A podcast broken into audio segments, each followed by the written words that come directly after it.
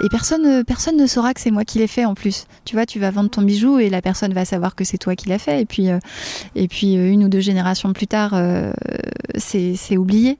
Mais, mais je, je, ressens souvent ça d'ailleurs quand je me promène dans, dans la ville, tu vois, dans, dans, dans la rue. ce truc de voir les bâtiments, euh, voir euh, des statues, voir euh, un banc. Tu vois, et je pense à la personne qui l'a, qui, enfin là ou les personnes, parce que pour un bâtiment il faut beaucoup de personnes, qui, qui, qui, les ont bâtis ou qui les ont mis là ou qui, ou qui se sont dit tiens ça serait mieux comme ça. Et je sais pas exactement ce que ça me fait, mais ça aussi c'est être humain, c'est être on est sans arrêt confronté à des choses qui n'existeraient pas si les autres n'étaient pas là.